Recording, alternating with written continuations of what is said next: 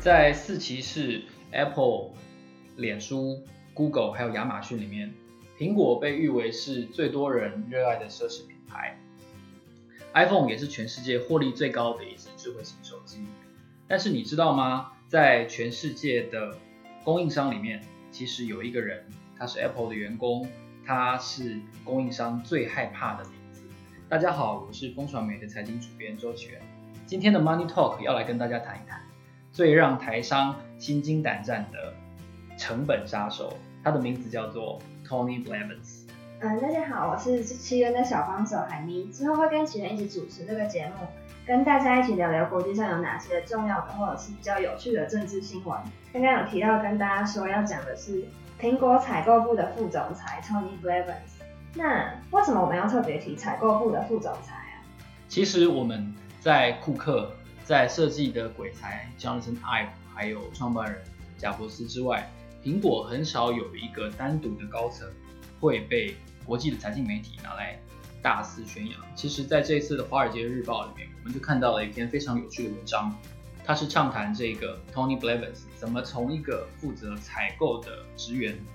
慢慢的爬升到了成为今天的采购部的副总裁，而且他控制成本能力非常非常。我们常常在说，台商是一群，特别是制造业下游的，是一群毛三到四，也就是毛利率只有百分之三到百分之四的。可怜的台商们，那为什么会成为今天这样的局面呢？其实，在扮演供应商的角色的时候，苹果这个角色是我们常常被拿来解释的，因为苹果是一个让人又爱又恨的品牌。我们都知道，它一年生产上亿只 iPhone，然后呢，它给供应商的价格相对都比较高，因为它对工艺的要求是比较高，供货的时间。还有它的劳力的检讨都比较好，但是呢，它控制成本的能力是非常的厉害。除了我们知道说库克他自己是供应营运管理出身的之外呢，其实 Tony Blevins 在这件事情里面扮演非常非常重要的角色。嗯，对，就说省钱，其实 Tony 他真的是非常的厉害。我之前听过他一个故事，他有一天穿着一个他在夏威夷新买的衬衫，然后他就到处跟他的采购部的员工炫耀说，哎。他的衬衫就是他，那是他最喜欢的一件衬衫。那大家都一定想问说，为什么啊？为什么要这么喜欢那个衬衫？然后他就说，其实也不是因为那个花色多特别，就是因为就那个衬衫原本是标价五块钱，但他最后只用两块钱就买了那个衬衫。这这就是他的一个省钱哲理。然后他就会到处去跟大家炫耀这件事情，精打细算原本只是他的兴趣啦，可这个兴趣做到最后，反而也变成他的专业了。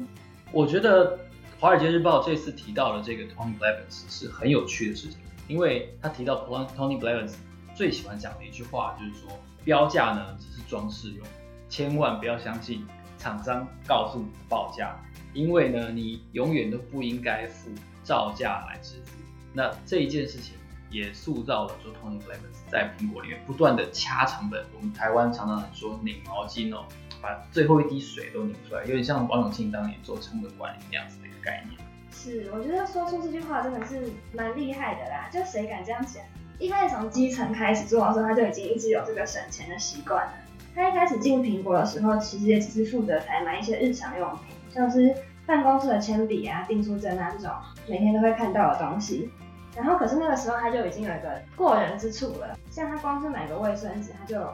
就是比价了好几个品牌。然后这个精打细就是精打细算的习惯，真的让他从原本的采买日常用品，到现在采买变成苹果手机的各项零组件。我想问海明，你这支 iPhone 用了多久？我这支 iPhone 用了两年。对，我现在手上这一支是我太太给我的，她已经用了两年，然后我再用了一年多，所以等于已经用了快四年。但是它的功能跟流畅度都还是非常的好。我又去换了一次电池，所以可以看得出来。我觉得在 iPhone 越卖越贵的这个趋势底下，大家换机的频率可能不会那么的长。对，不知道大家记不记得，大概十年之前，那个时候 iPhone 的手机一出来，就是民众就会赶快跑去抢购，然后甚至就是台湾可能买不到，他们还要请国外的朋友代购。可是现在好像已经这个风潮好像已经不在了，那是不是说苹果卖手机这件事也变得越来越困难？对，我觉得大家如果在观察投资市场上，或者说观察苹果的一些动态，注意苹果的人可能会注意到一件事情，就是在去年的时候，Apple 宣布它以后它的财报跟它的法人说明会的简报里面，你再也看不到他们提供他们上一季卖了多少千万台的 iPhone 这件事情。我觉得这个小小的改变背后代表的意涵就是，苹果不要再告诉大家，因为如果每一季它的 iPhone 销售量都是在下滑的时候，可能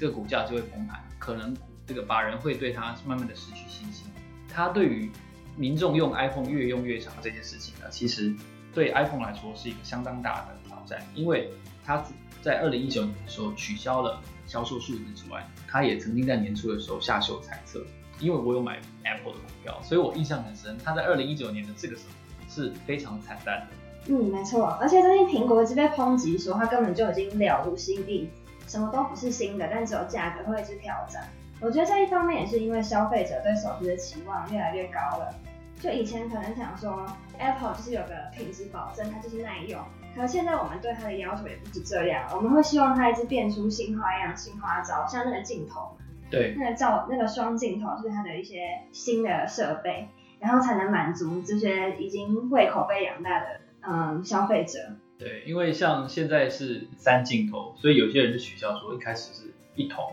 然后后来变成二筒，对，现在是三筒，所以 iPhone 十二会不会变成四筒？就是四镜头。所以你看，除了在镜头上做文章之外，好像 iPhone 已经被人家说只有变长跟镜头变多两种创意，所以他开始做 Apple Watch，他开始做 AirPods，然后甚至推出了评价非常高的 AirPods Pro。但是很重要的一点，我们在二零一九年看到了苹果开始做很多软体跟线上的服务，从信用卡，从那个。珍妮珍妮佛小这个这个这个演的影集，然后还有他们推出的一些串流跟游戏服务，其实，在 iPhone 一年卖出至少八千万台的手机之余呢，其实硬体这一块的成本怎么去控制它？因为你看一颗一一只手机有三颗镜头，所以假设它一年八千万台手机，它至少就要采购两亿四千万只后镜头跟前镜头还有八千万个镜头，所以要怎么去管控这硬件成本？因为 iPhone 的组装也是非常贵的，嗯、就是红海，它是负责组装的嘛。是我觉得台积电、红海跟大立光是现在台台湾资本市场最重要的三家公司，刚好他们都是 Apple 的供应商。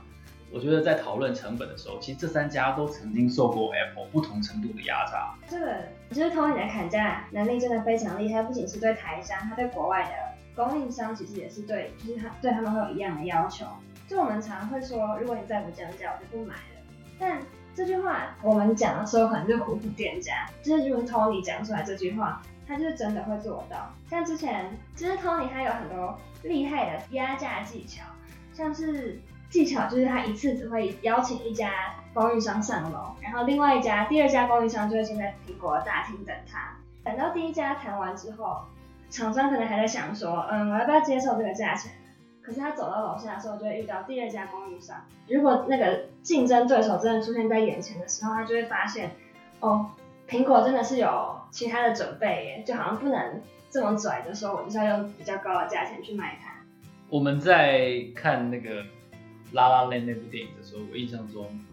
女主角去面面试试镜的时候，她就有一个一个场景是她穿着一模一样的衣服，然后门外面还有三个穿着跟。跟打扮几乎一模一样的，同样是来面试的人，我觉得就很完全就联想到那个场景，就是因为除了台积电、红海跟大立光之外，其他从被动元件啊，然后等等的压力感测模组这样子一些零组件的厂商，大多数都有一个第二 second source 可以谈。那那为什么这三家没有呢？我可以顺便说一下，因为台积电的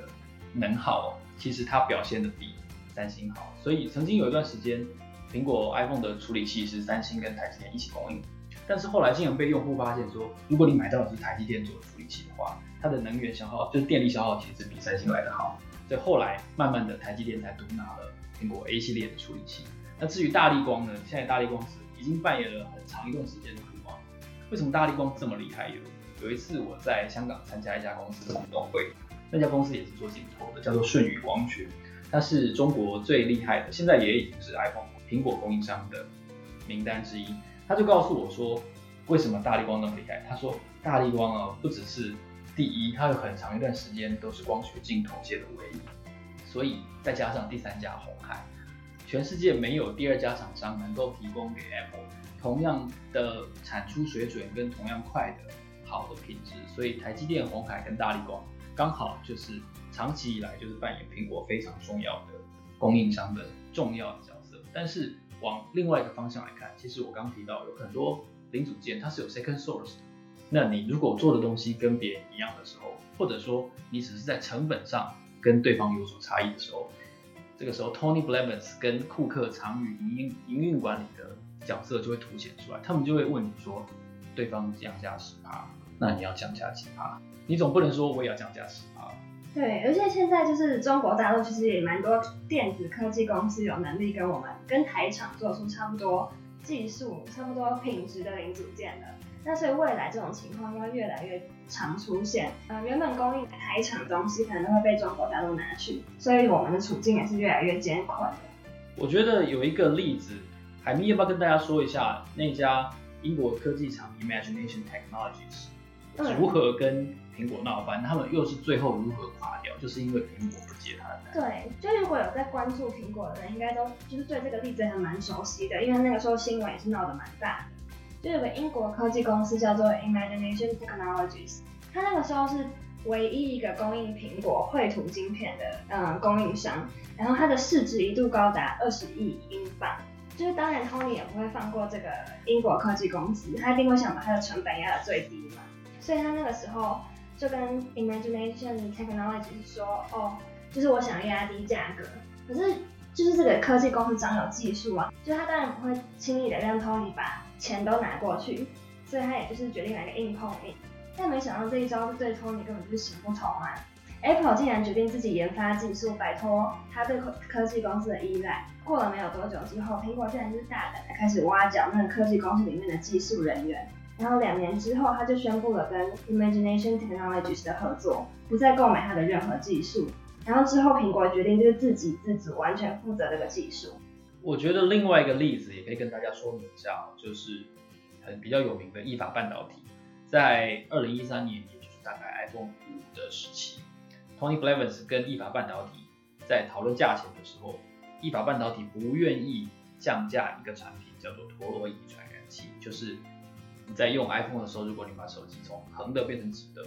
它的画面会瞬间移动，那个感测，如果你的手机位置移动了。能够做出感测的东西就是陀螺仪传感器，但是 STM 意法半导体不愿意给一个 Tony 比较满意的价格，所以呢，Tony 就找了 Second Source 来生产这个东西，